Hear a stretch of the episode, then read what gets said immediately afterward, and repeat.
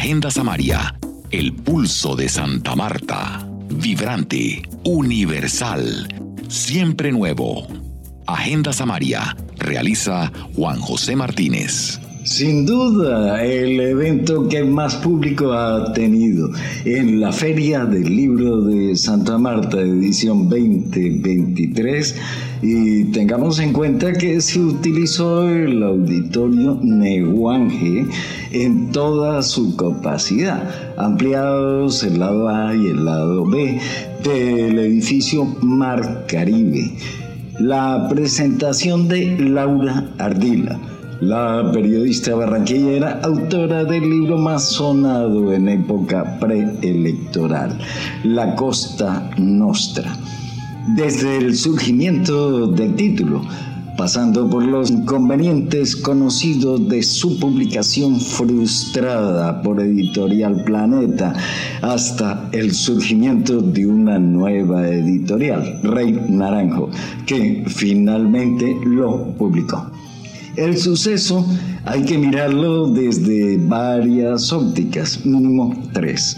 La primera, el par de presentadores académicos puros el antropólogo Weidler Guerra Curvelo y el historiador Joaquín Viloria de la Hoz, gerente del área cultural del Banco de la República en Santa Marta, la propia protagonista para quien la promoción del libro en ferias, foros y academias copa ya todo su tiempo. Pues mira, yo siento que este libro es el resultado de muchos años de sacrificio, de años en los que nos conocimos. En ese momento ya yo estaba en el Caribe viajando en bus, viajando en mototaxi, viajando en carromoto por muchas regiones de eh, nuestros ocho departamentos, contando las historias sobre el poder, persiguiendo a compradores de votos, tratando de entender las dinámicas. Luego yo no puedo ver este libro de una manera distinta como la consecuencia de esa inversión de trabajo y es lo que y es lo que lo digo y así lo trato de disfrutar. Tú puedes patrocinar las producciones de Agenda Samaria. Haz clic en el botón rojo de Patreon que encuentras en nuestra web agendasamaria.org. Transmitimos el fragmento final de la charla para posteriormente formular nuestro interrogante, ya que no hubo espacio para intervenciones de asistentes. A no ser parte dócil del rebaño, también una opción. No cuestionar, no examinar el poder. ¿Qué te lleva a subir eso? Yo creo que la obsesión periodística, yo creo que yo creo que la, el convencimiento de que, de que estas cosas se tienen que saber. Ni siquiera porque yo tenga la intención de que cambien o no, porque no está en mí. Además, soy una periodista más clásica, no, Creo que hay como una confusión en el periodismo sobre este papel del periodista juez o del periodista que tiene que meter preso a alguien. Yo creo más en contar y que la gente forme su criterio y tome la decisión que considere. Eh, y también hay una cosa como un fuego interior. Y esa pregunta me la he hecho, Wilder, no la tengo respondida, pero me empecé a, decir, eh, el poder puede tener muchos alcances, pueden tener mucho dinero, pueden ser dueños de todo, pero no, no pueden ser dueños de la libertad de uno, no pueden ser dueños de la palabra, no pueden ser dueños, sí, eh, eh, finalmente trabajamos, somos artesanos de la palabra y qué mal haría yo eh, resignarme a que otros tengan el poder sobre la palabra. entonces quizás eso ha sido lo que me ha... Lo que me ha... Pero no soy kamikaze porque sí estoy también muy, digamos, creo, como dice Daniel Coronel, que ninguna historia vale la vida. Eh, creo que he tenido el privilegio de, que no han tenido muchos colegas regionales, porque hay que decirlo, muchos no se entregan porque quieren, porque no tienen las condiciones. Yo he tenido el privilegio de trabajar para un medio en Bogotá que me dio protección, que me dio protección, eh, digamos, si se quiere, política, ¿no? que hizo bulla alrededor de mi caso, y eso me ayudó también Digamos, si yo no hubiese tenido esas condiciones, probablemente no, no lo hubiera hecho. El libro se publica eh, finalmente después de lo que tú acabas de, contar y que sin, necesidad de contarlo todos lo sabíamos, eh, lo habíamos leído en la prensa, lo habíamos visto en la, televisión, etc. El libro eh, se publica, se convierte en, el libro más vendido en, los últimos meses de, del país y, una editorial independiente se convierte en, una editorial muy conocida hoy en, Colombia y eso es, digamos, un, digo que positivo, tú que ya tenías la investigación y una editorial independiente que se convierte en una eh, editorial importante en Colombia y pasan, ¿qué será? Tres meses aproximadamente desde que sale el libro y una de las cosas yo creo que importantes que nosotros quisiéramos saber y que comentábamos con Wilder ayer es qué ha pasado en Colombia a partir de la publicación de tu libro, del día cero a hoy. ¿Qué ha sucedido? ¿Qué ha cambiado? ¿Qué te ha sorprendido? A mí me sorprendió, por supuesto, les hablaba ahorita de la reacción del coro, del coro de voces defendiendo un libro, eso me parece en momentos en los que no es opinión, además hay datos que así lo dicen, la gente en Colombia no lee, no está tan interesada en los libros, eso me ha sorprendido para bien.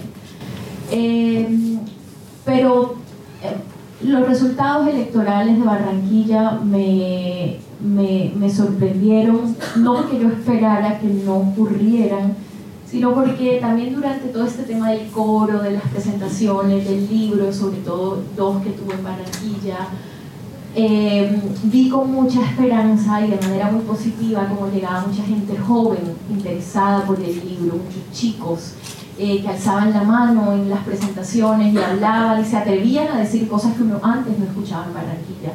Y yo llegué a pensar, a intuir que quizás en los resultados electorales del domingo eh, de 29 iba a haber no un cambio en la reelección del señor Alechar, pero sí a lo mejor o un aumento en la abstención o un aumento del voto en blanco que viene creciendo en la ciudad de Barranquilla eh, y en muchas partes del país también, eh, como una muestra de descontento. Yo quizás pensé que eso se podía dar, ese resultado, eh, pero me sorprendió que no, que no pasara nada y que no pasara nada en momentos en que no solo, digamos, está el libro, está este ímpetu, se mantiene este rechazo a las maquinarias, sino que también acababa de estallar eh, el, el, tema de la investigación de México que les mencionaba que relaciona este grupo presuntamente con carteles de la droga. Entonces eso me pareció, me hizo cuestionarme.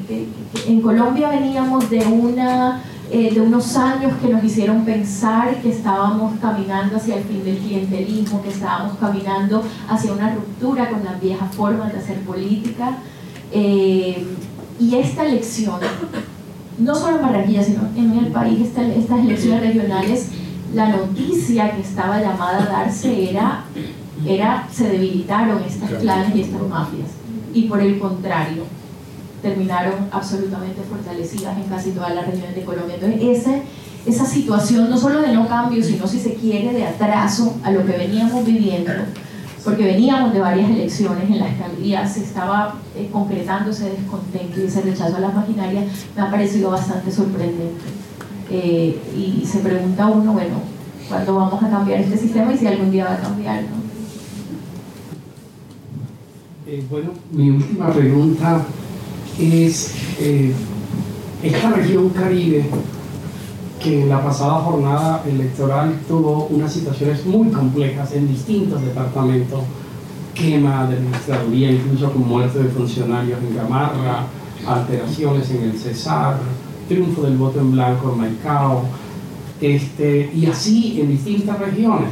Todo esto basta San Andrés y sabemos bien que las casas políticas, como los árboles de mangle, y en este caso la que se ocupa tu libro, tiene raíces hundidas en diferentes localidades, ¿no? Eh, eh, ¿Por qué Barranquilla, concretamente, que como la capital del Caribe, con la población de más alto nivel educativo, eh, después de todo este tiempo, en donde hay tantas oportunidades, donde hay comunidades académicas, grandes economistas o de ciencias sociales o ingenieros, elige o elige por tercera vez al mismo gobernador y al mismo alcalde es impresionante eso lo que decía, y no solo además allá, ¿no? Ese péndulo se devolvió en una cantidad de lugares del país en donde eh, hace cuatro años habían elegido proyectos más independientes. Y yo creo que no hay una sola respuesta. Eh, uno podría decir que siga habiendo en las elecciones regionales una fuerte dependencia de, eh, lo, de, que ellos llaman las clientelas, es decir, de los ciudadanos, de los políticos. ¿no? Cada vez tenemos más resueltas las necesidades básicas en Colombia, pero no en todos los lugares.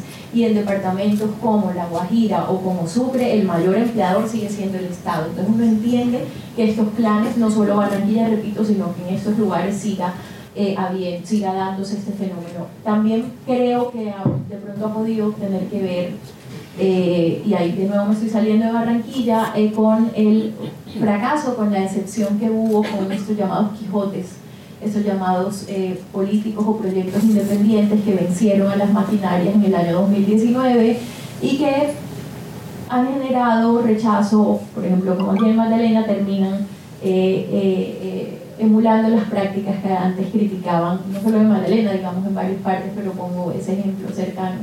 Eh, quizás ese, ese otro elemento está también ahí. Creo que también ha habido una compleja relación entre el presidente que elegimos el año pasado, Gustavo Petro, eh, que llegó con su propuesta de cambio y en rechazo a las maquinarias, pero que ha tenido una relación compleja con las maquinarias, a veces incluso de alianza.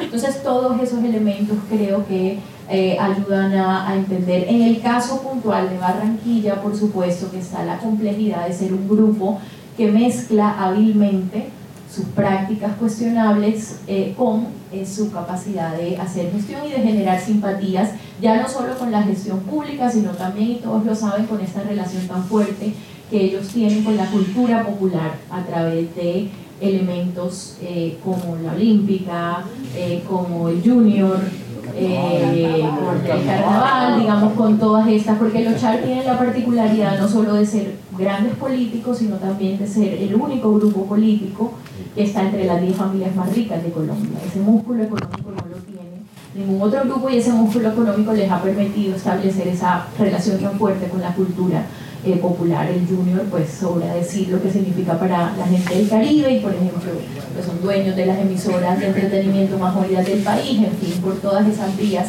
Terminan entonces todas esas simpatías de ellos eh, no solo por su gestión, también por esto popular, eh, suman como a los elementos para entender por qué los redirigen.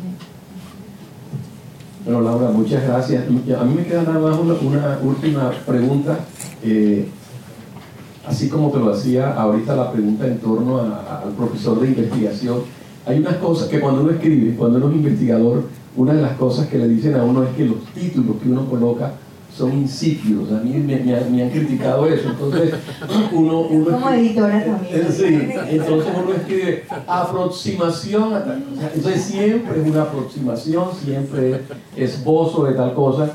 Y cuando uno se enfrenta a ese título, dice: Esto es un titulazo. O sea, ¿cómo llegas a un título de eso?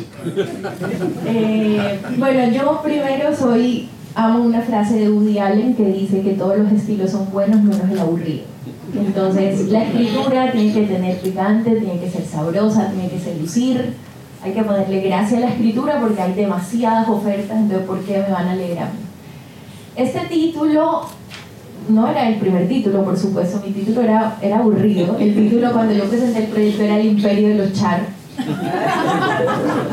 Pero eh, tengo una gran amiga, eh, periodista también, que trabajó en la silla vacía, que se llama Juanita Vélez, que acaba, bueno, este año lanzó su libro, un libro muy bueno, que se llama Una guerra después, sobre lo que ha pasado después de la firma del proceso con las FARC. Y estábamos en ese momento hablando del título de ella, de Una guerra después. Ella había entregado su manuscrito y en su casa empezamos a conversar y bueno, ¿y tu título cuál va a ser? Este, este plan yo, yo sí yo lo llamaría mafia a este plan, ¿no? porque en la RAE la acepción de mafia, una de las acepciones nos permite hablar de esta mafia, estos grupos ¿no? endogámicos que se ayudan entre sí, entonces sí le podemos llamar mafia, ah, como la Cosa Nostra, ah, pues la Costa Nostra, entonces ahí se, se terminó aterrizando ese título, entonces la conversación que era para sacar el título de mi amiga, terminó dándome el título mío, que en un principio lo tuve muy en duda por eh, cuestiones legales. Yo me esmeré mucho y por eso me sorprendió y me volvió tanto lo de Planeta, porque yo me esmeré mucho desde el principio en que este libro tuviera todo el blindaje legal y consulté este título, por supuesto, cuando se le hizo la, la edición legal y por fortuna quedó. Bueno, muchas gracias eh, Laura. Bueno, hemos, hemos llegado al tiempo.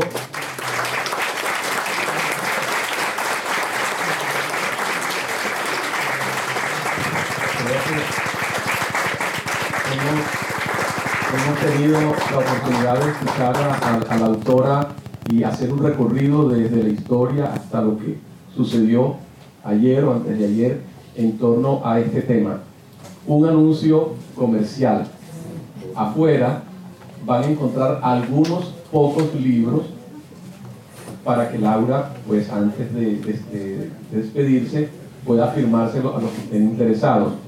Pero asimismo, eh, diferentes librerías de la ciudad tienen el libro y podrán pasar por allá. Entonces, los que les interese llevárselo hoy, los pocos libros, pueden comprarlo a la salida de este auditorio. Muchas gracias a todos por haber venido. Laura, gracias, gracias, William. Gracias a ustedes. Llegamos La cuarta mirada, la del colega que admira y destaca la fortaleza de la periodista, su valor y tesón, pero además indaga sobre el nuevo escenario de su vida lejos de las salas de redacción. Laura Ardila, el primer encuentro que tuvimos con Agenda Samaria fue en la primera versión de Casa Caribe. Ahí sintetizado hablamos de lo que hoy es una realidad y en esa época se mostraba de una manera como una utopía. Y en este momento ya pasando sobre todo lo que ha sucedido, ahora cómo te sientes desde el libro, que es una tribuna ya diferente al periodismo, eh, larga en el tiempo y un verdadero legado para decir, ay, ¿por qué no miramos esto? ¿Cómo te miras así? Pues mira, yo siento que este libro es el resultado de muchos años de sacrificio, de años en los que nos conocimos. En ese momento ya yo estaba en el Caribe viajando en bus, viajando en mototaxi, viajando en carromoto por muchas regiones de eh, nuestros ocho departamentos, contando las historias sobre el poder, persiguiendo a compradores de votos, tratando de entender las dinámicas. Luego yo no puedo ver este libro de una manera distinta como la consecuencia de esa inversión de trabajo. Y es lo que, y es lo que lo digo y así lo trato de disfrutar pero en este momento. Y ese hacer libros es un nuevo rumbo que ahora tiene el periodismo. Hasta el mismo Daniel Santander aprovecha su, cumbre de popularidad para lanzar un, libro, el Daniel Santander Papá. Bueno, entonces, ¿cómo te ves ahí en ese panorama? Pensando en la crónica que nació con Cepeda Zamudio, que alimentó Ramón Ilián Vaca y ahora Laura Ardil.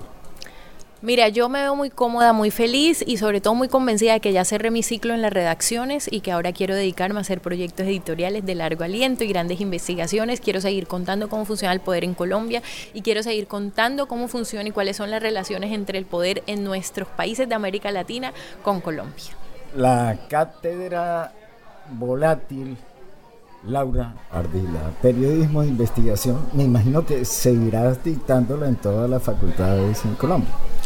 Pues hablando donde me inviten de periodismo de investigación. ¿Y qué, notas, qué actitud notas en, periodistas jóvenes, en formación?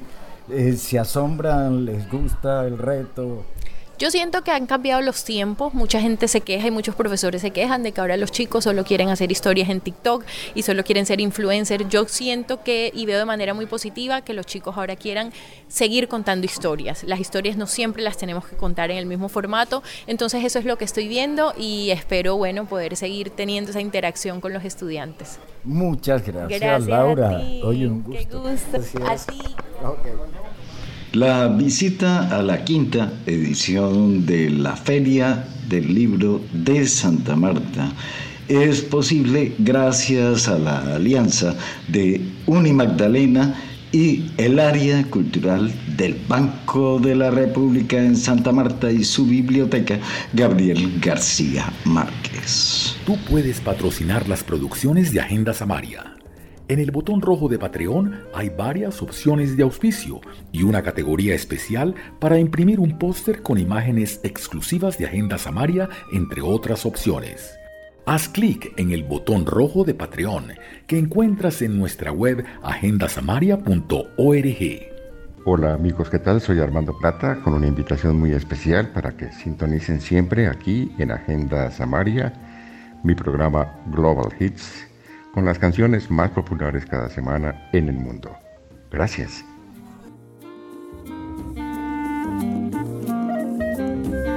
Música original del escritor poeta Fernando Linero Montes. Santa Marta. Buena música, buena onda. www.agendasamaria.org. Todo lo que ocurre en Santa Marta, sus alrededores, Colombia, el mundo, en Agenda Samaria. Agenda Samaria. Realiza Juan José Martínez.